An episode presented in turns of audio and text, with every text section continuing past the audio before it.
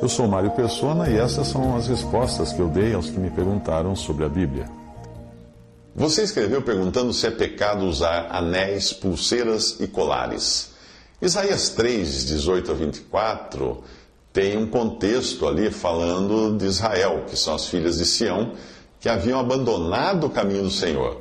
Uh, sendo assim, o Senhor tiraria de Israel todo adorno ou enfeite e daria a Israel justamente o oposto.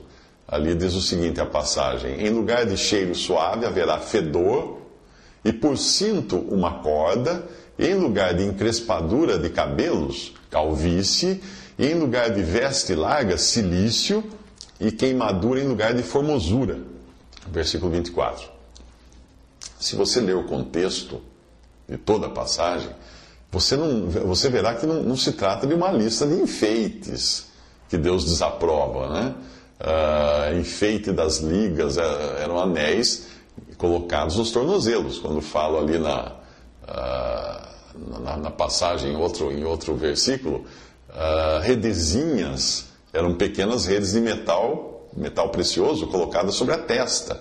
Luetas eram enfeites de metal em forma de lua. Pendentes eram brincos. Manilhas, na versão Almeida corrigida, manilhas eram pulseiras Diademas eram pequenas coroas e joias, enfeites dos braços eram pulseiras colocadas no antebraço, cadeias eram correntes de ouro e assim por diante. Tudo ali descreve enfeites preciosos. Mas os que usam essa passagem para dizer que Deus proíbe os enfeites estão tirando a passagem do contexto. Porque se nós aplicarmos isto como uma mensagem de Deus para as mulheres em geral, nós teremos que dizer a elas também que a maneira que Deus deseja que as mulheres se apresentem é fedendo no lugar de perfumes, porque aqui a passagem diz que no lugar de perfume mau cheiro, então as mulheres têm que não tomar banho, não se lavar para feder, porque é assim que Deus está ordenando elas, elas serem. Olha que absurdo. Nós teríamos que dizer para as mulheres não usarem mais cinto. Uma vez eu recebi um, escreveu perguntando se mulher podia usar cinto por causa dessa passagem. Porque então a mulher tem que amarrar uma corda na, na cintura. Nós temos que dizer para as mulheres ficarem carecas, para não usar cabelo ondulado, cabelo arrumado, tem que rapar a cabeça, ficar careca. Ou então fazer roupa com pano de, de, de saco, no lugar de vestes largas. E, e, terem a pele queimada, ao invés de apresentarem formosura. No, no original, a palavra queimada desse versículo significa marcada com ferro de marcar gado. É, se você, se você seguir essa passagem é, como proibição para a mulher se adornar, então você vai ter que fazer tudo isso também. Porque isso é, é o que nós encontramos no versículo 24 ali. Porém, na verdade, Deus está falando aqui de juízo contra uma nação orgulhosa, que andava de cabeça erguida, sem se humilhar. E nas Escrituras, Israel é muitas vezes simbolizada por uma mulher infiel. Embora eu reconheça que a mulher cristã deva sim apresentar-se com modéstia no vestir, eu não vejo essa e outras passagens, por exemplo, 1 Timóteo 2, de 9 a 10, ou 1 Pedro 3, de 3 a 4, como proibição contra o uso de joias ou contra tranças de cabelo. Não vejo assim. Eu entendo, por exemplo, 1 Pedro, que não devem ser estas coisas o enfeite da mulher. A joia, o cabelo, a roupa, não devem ser essas coisas o enfeite mas sim o seu interior deve ser o que a enfeita. Todavia, a mulher cristã deve ter, sim, sabedoria em como deve se vestir e saber não usar aquilo que possa causar escândalo ou que possa dar a ela uma aparência mundana.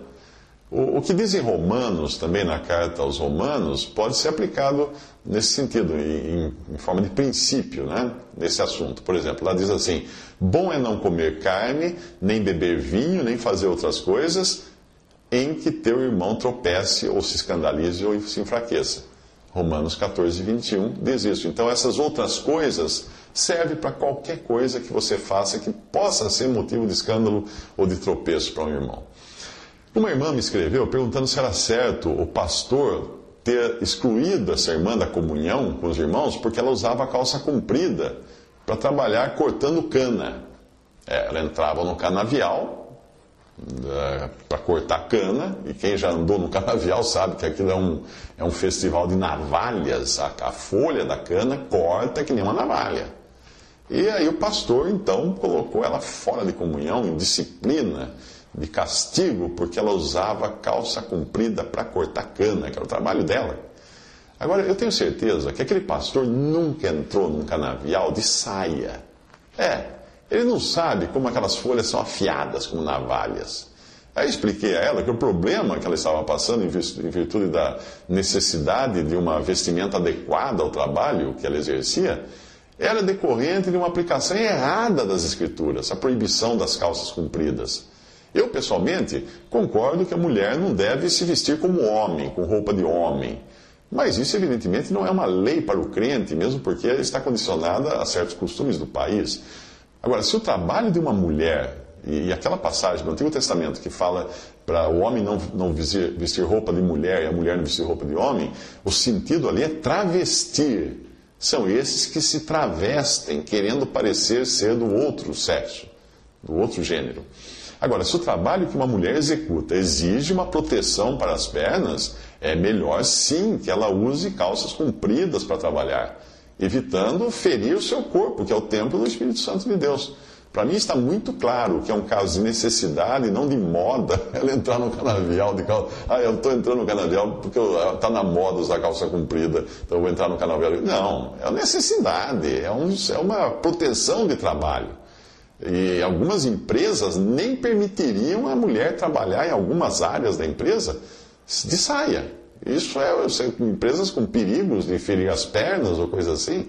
Uh, mas não se trata de querer vestir-se como homem, travestir-se, como foi o caso lá no, na lei, dada na lei a Israel. Uh, nós devemos procurar nos vestir com modéstia e bom senso, seja homem ou mulher. Isso inclui entendermos a época, o país em que nós vivemos. No Oriente Médio, os homens usam vestidos, como nos tempos dos primeiros cristãos. E lá não é nenhum escândalo um cristão usar um vestido. Um vestido, uma veste comprida. Colocar regras e modelos de roupa, roupa evangélica, moda evangélica. Colocar eh, regra, é, é, como alguns fazem, é excluir irmãos e irmãs fiéis que moram em lugares como a África ou a Índia e se vestem diferentes de nós. Ou então aqueles que, por necessidade de trabalho, como era o caso aqui, precisam de uma proteção maior para o corpo. Visite respondi.com.br. Visite 3minutos.net.